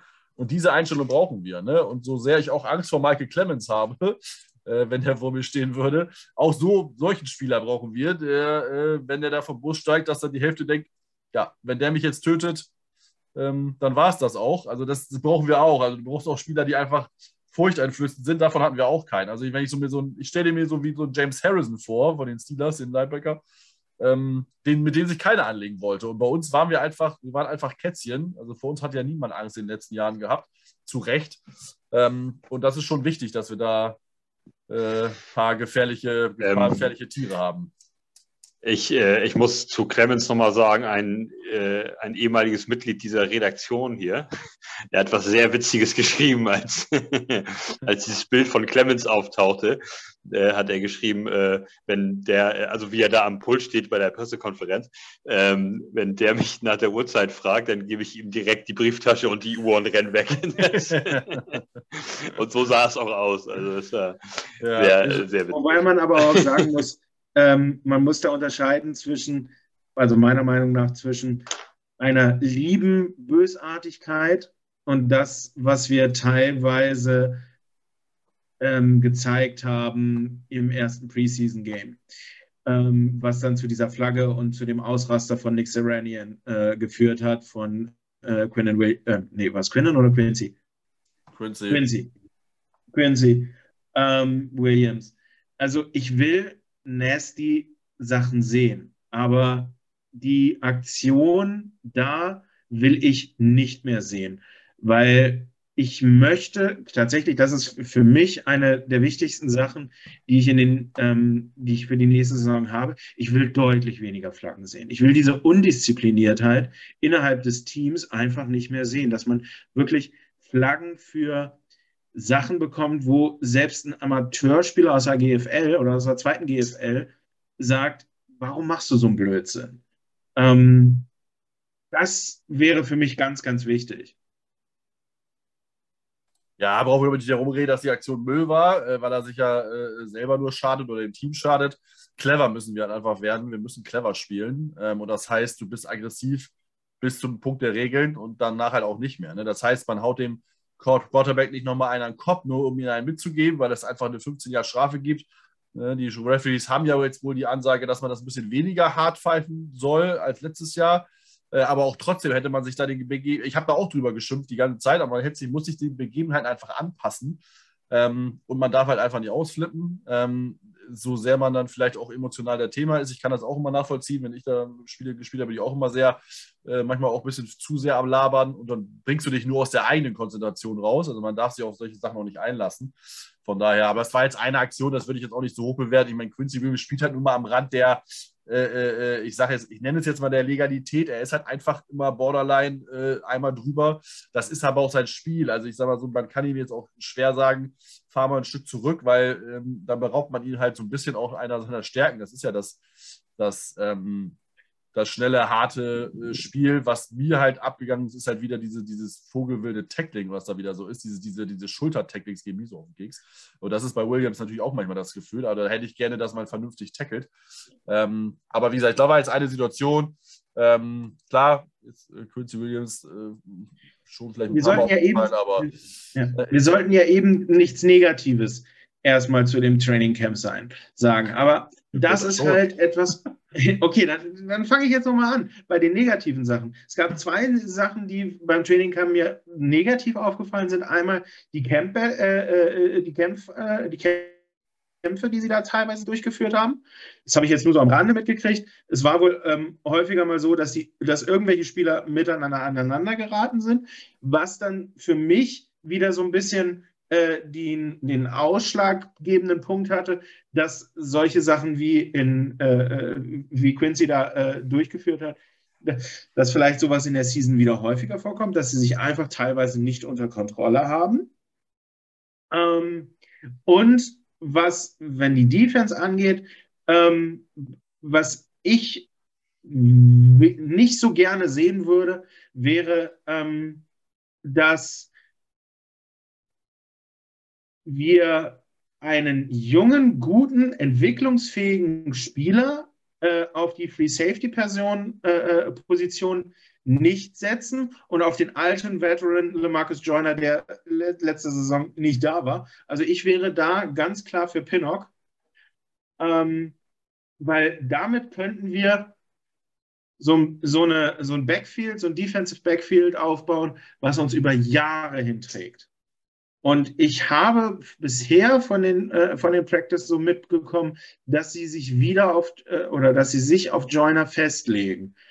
Und das sehe ich dann negativ, dass man da nicht so ein bisschen jugendliches Blut ähm, und so eine Legion of Boom 2.0 rausbaut.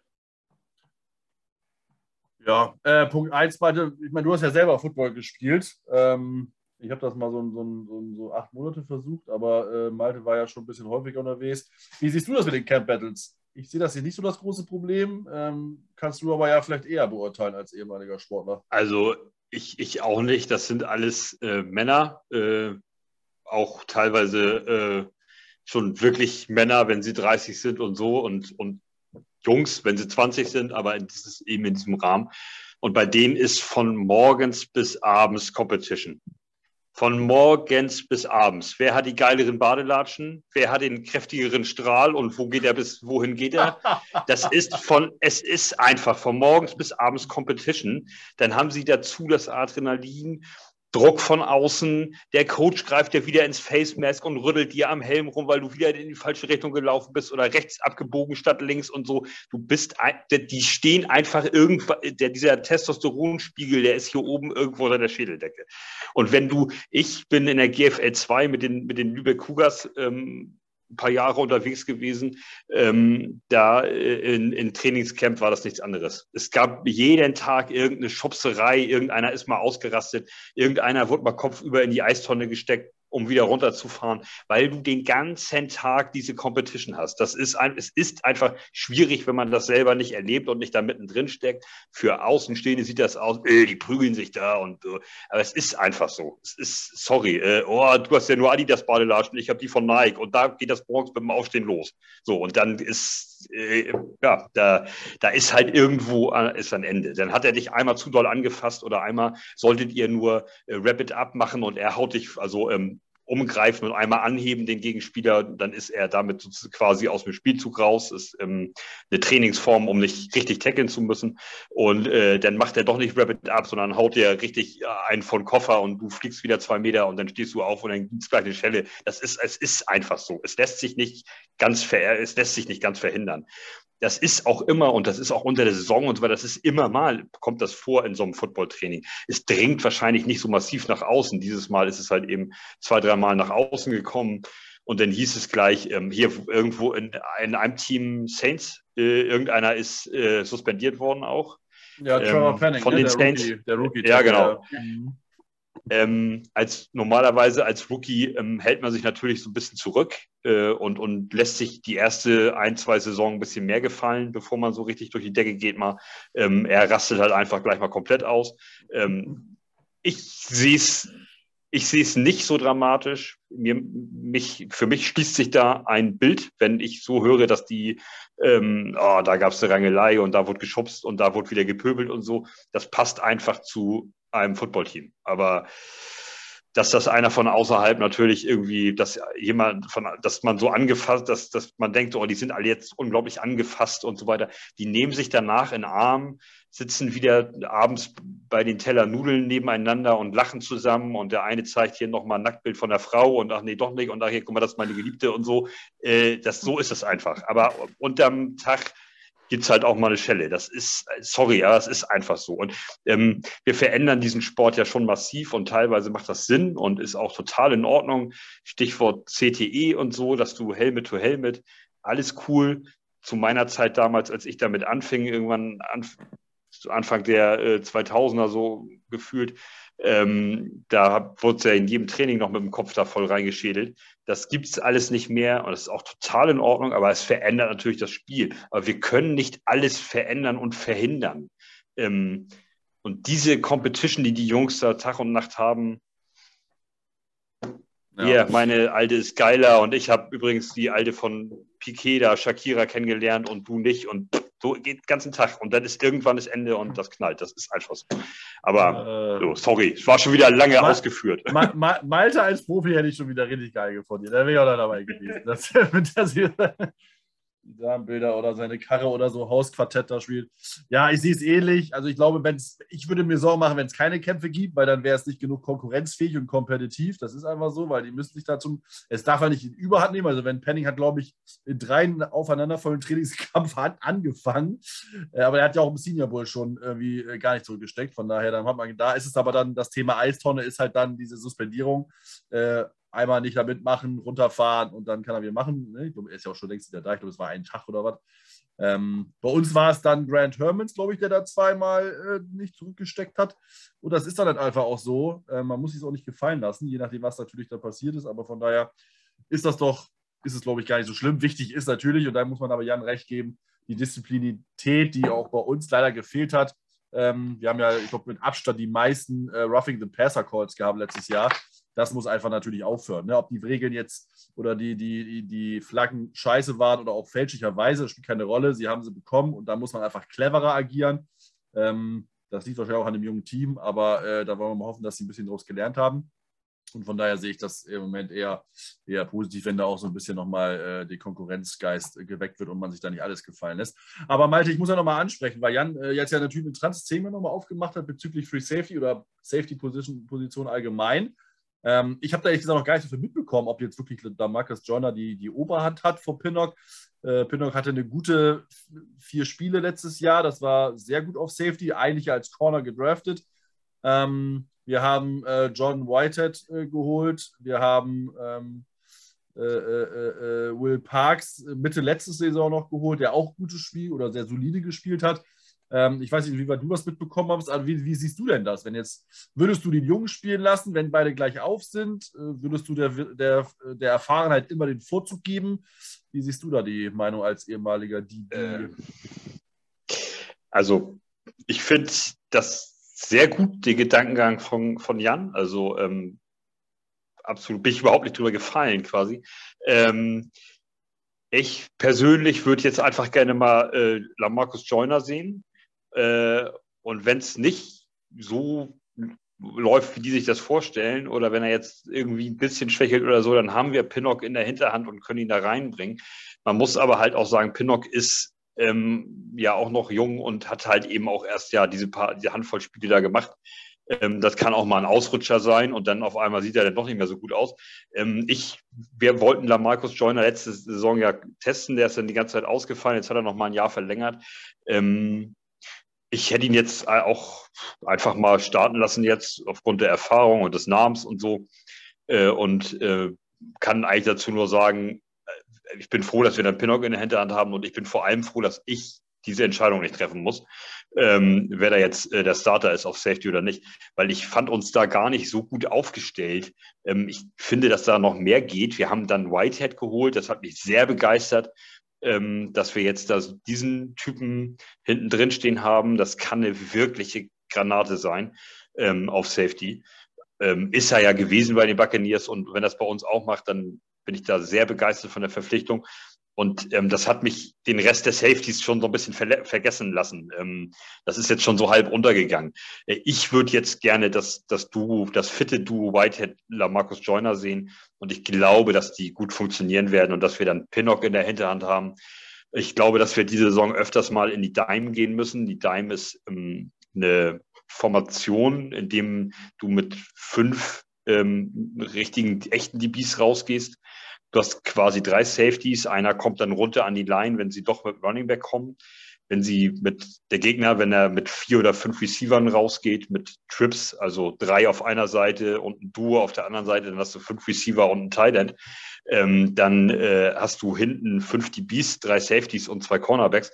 Und für sowas ist Pinnock dann halt auch geil, dass wir so einen dritten Typen hinterher schieben können, der in so einer Formation ähm, da mithelfen kann. Weil ich, ich vermute, das ist jetzt so meine Defense-Vermutung, dass wir des Öfteren mal unsere Base-Defense-Formation verlassen werden und in eine Dime gehen, nämlich immer dann, wenn uns die Bälle um die Ohren fliegen in Spielen und wir nicht so stabil sind, dann kannst du vielleicht vorne einen D-Liner rausnehmen oder sogar einen Linebacker rausnehmen, ähm, je nachdem, wie wir den Run verteidigt kriegen und packst einen fünften DB rein, um äh, den, das Passspiel besser zu verändern. Und da sehe ich Pinnock, da ist das, glaube ich, eine kranke Maschine. Wenn da keine Augen auf dem sind, du hast Joyner, Whitehead, Gardner und ähm, Reed auf, äh, hinten im, im, im, Backfield, dann hast du Pinnock, wo die Augen nicht richtig sind vom Quarterback, weil der da nicht richtig auffällig ist. Das ist der nur der fünfte DB und der kann dann einiges da hinten zerstören. Das ist so mein Wunschszenario.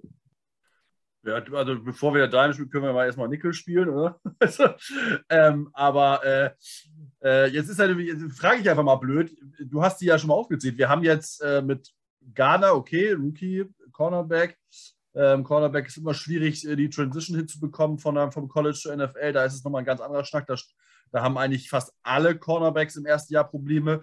Ähm, trotzdem, glaube ich, haben wir ja trotzdem mit äh, Reed äh, äh, äh, Bryce Hall, ich muss mal die Namen wechseln, äh, mit Brandon Eccles, äh, auch Spieler, die ja gut hin sind, Michael Carter II.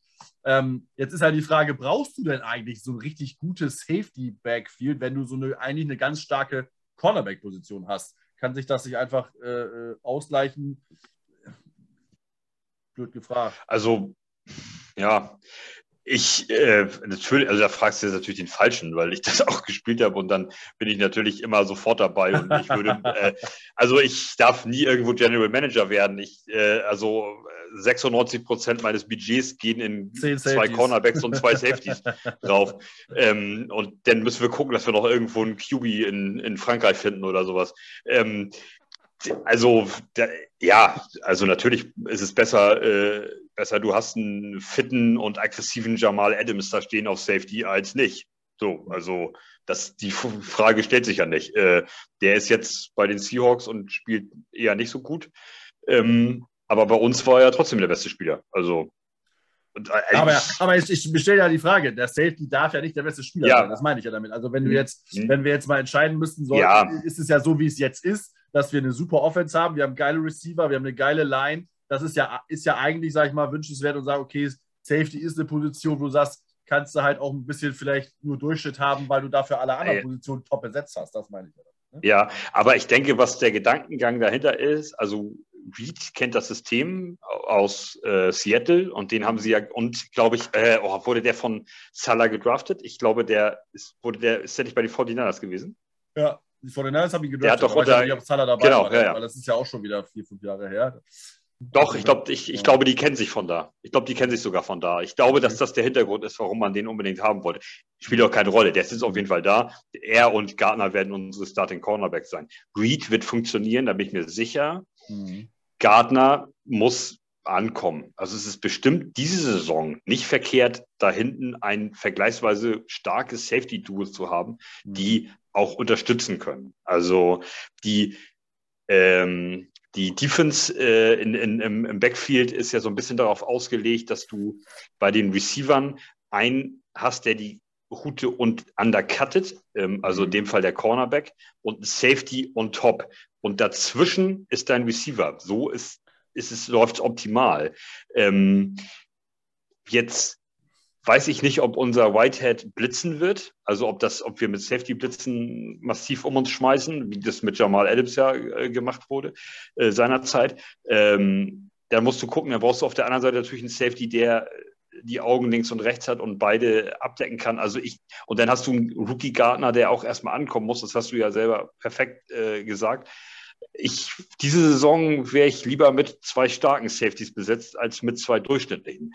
Wenn Gardner eine absolute Vollmaschine ist und Reed zu 100 Prozent funktioniert, dann könnte man nächstes Jahr darüber nachdenken, wo können wir denn, wir müssen noch irgendwo Geld einsparen. Wir verlängern Lamarcus Joyner nicht und nehmen Pinnock da rein, weil der hat ähm, so okay gemacht und äh, Whitehead haben wir ja sowieso noch ähm, und die beiden regeln das dann schon dahin. Dann kannst du das so machen, aber diese Saison mit Gardner da außen, der jetzt neu ist, hätte ich lieber zwei starke Safeties da oben, die, die mir nochmal einen Spielzug retten können, wenn es drauf ankommt. Ja, aber es so eine interessante, interessante Diskussion. Ähm, wir werden sehen, wie sich das entwickelt über die nächsten Wochen und wer dann am Ende wirklich startet. Ähm, also hat ja noch eine interessante Diskussion aufgemacht, die ich so auch gar nicht im Fokus hatte. äh, nicht schlecht. Ja, das war es, glaube ich, zum Camp. Ähm, wir wollten ja auch gar nicht so lange machen, aber äh, ich habe ja zwei und mit mir selbst auch, wir lang, können lange reden. Von daher, die Stunde haben wir auch schon fast wieder voll. Ähm, aber einen kurzen Ausblick auf das Spiel der Falcons machen wir trotzdem, auch wenn wir noch nicht genau wissen, ob das jetzt äh, äh, vor dem Spiel veröffentlicht wird oder danach. Ähm, Jan, was willst du vom Spiel sehen? Ja, ähm, einen ordentlichen Drive ähm, oder First Scoring Drive äh, mit dem ersten Anzug. Einen hoffentlich guten, schönen ersten verhinderten Spielzug der Falcons im ersten Drive mit dem ersten Anzug der Defense. Ähm, und dann würde ich einfach gute Evaluation von, dem, von den Leuten sehen, äh, wo wir noch so ein paar Probleme haben. Also ich muss ganz ehrlich sagen, ähm, über, das, über bestimmte Positionsgruppen ähm, müssen wir uns nicht drüber unterhalten, wer da unsere Starter sind. Und die müssen auch meine, meines Erachtens nichts groß beweisen. Also Wide Receiver Gruppe, ähm, äh, äh, Running Back Gruppe oder solche Sachen. Das ist zu vernachlässigen, da, da irgendwie ein Auge drauf zu werfen. Aber ähm, wo ich denke, wo man auf jeden Fall drauf gucken sollte, wären solche Sachen wie O-Line. Ähm, was macht da die zweite Reihe? Kannst du tatsächlich solche Leute wie Adoga, ähm, ähm, äh, äh, dann auch zum Beispiel ein Dan Feeney auf Center oder sonst irgendwas, ähm, wie lange kannst du die wirklich noch mitschleppen oder musst du tatsächlich nochmal äh, gucken, okay, wo kann ich vielleicht vom Waiver nochmal jemanden äh, mir holen oder ähnliches, den ich dann vielleicht nochmal gegen die Giants oder irgendwie im Trainingscamp ausprobiere.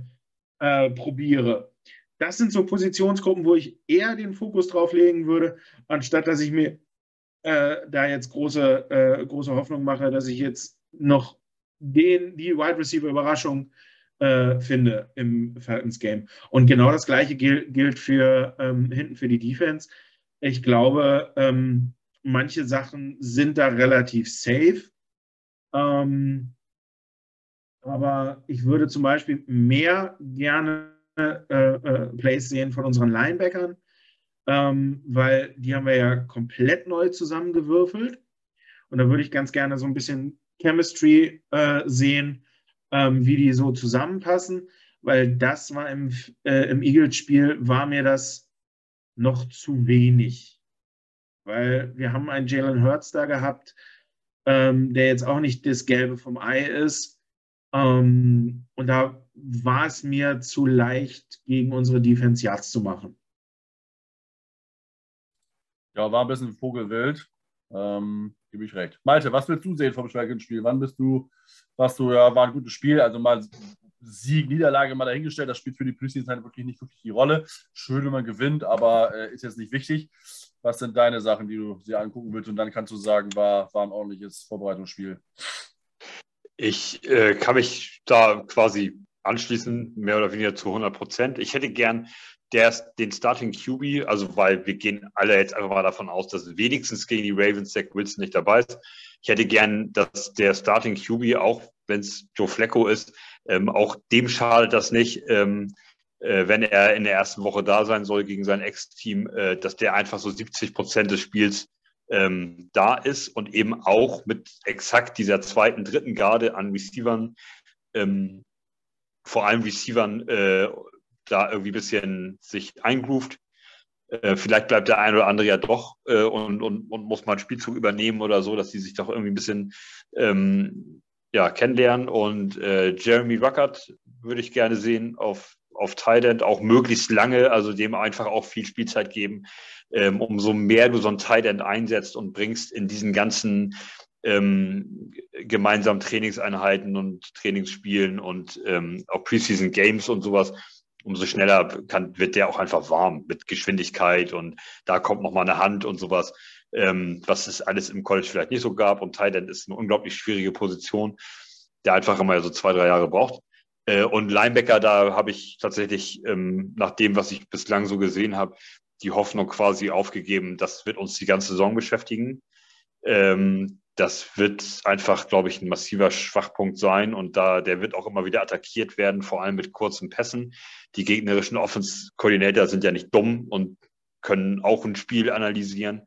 Ähm, das wird die Zone sein, wo wir unsere äh, unsere Yards hergeben. Also diese diese Mittel, diese Box quasi direkt hinter der Box, wo die Linebacker eigentlich dran sind zu verteidigen, äh, auch mal in der Pass-Coverage. Das wird ein Problem sein, das wird uns die ganze Saison beschäftigen.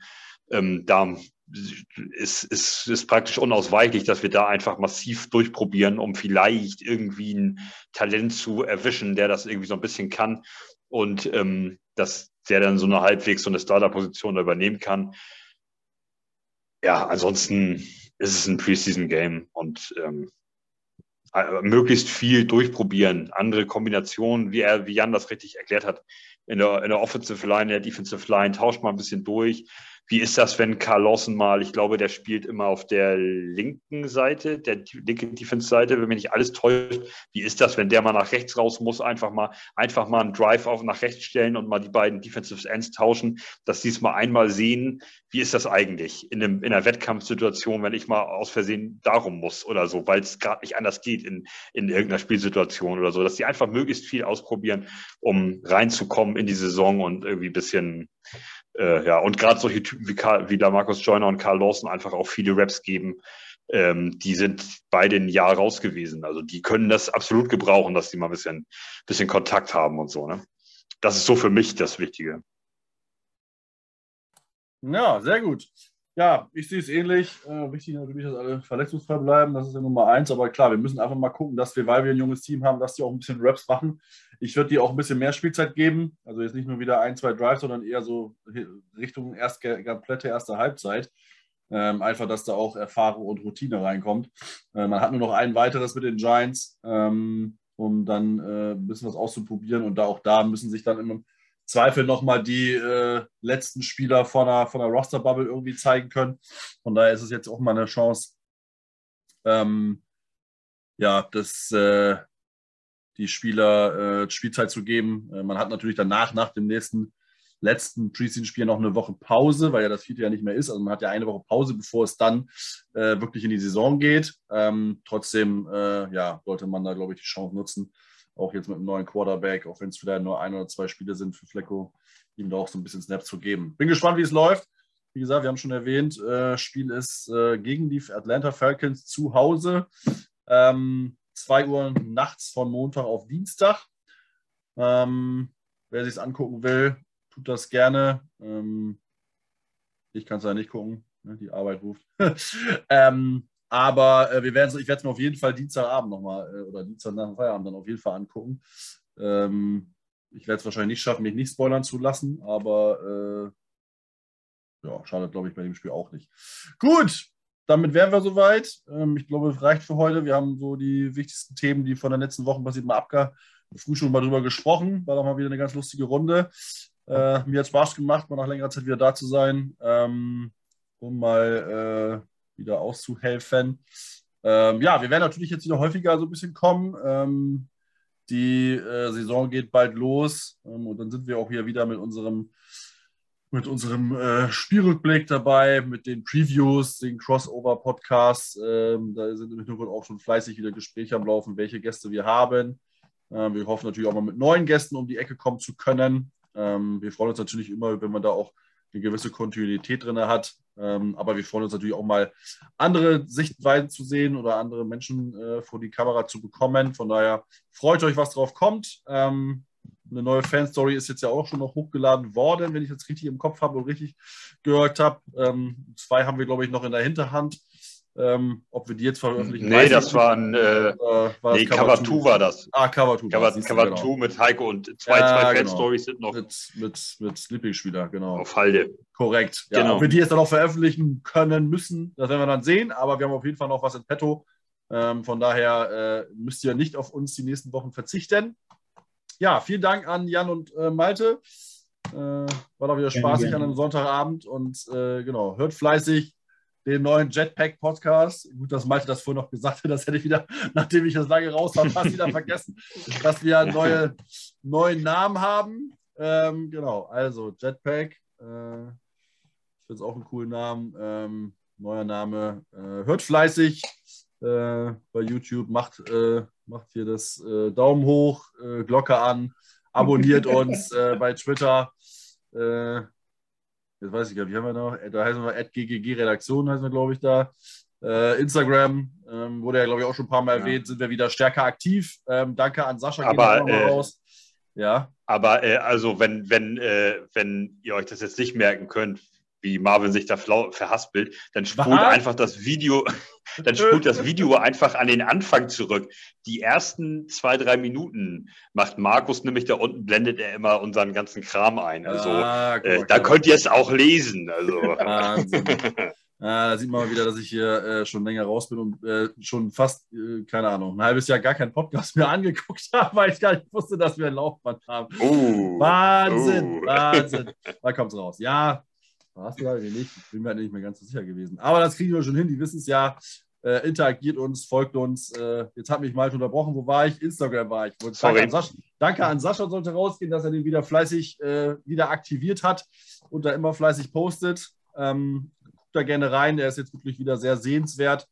Ähm, und äh, ja, vielen, vielen Dank, dass ihr den Jetpack Podcast angehört habt. Ähm, wir sagen mal jetzt äh, schöne Woche, würde ich jetzt einfach mal sagen. Wann auch immer ihr hört, gutes Spiel gegen die Falcons. Alle bleiben verletzungsfrei bleiben. Bleibt selber auch gesund. Das ist das Wichtigste. Vielen Dank und bis zum nächsten Mal. Äh, ja,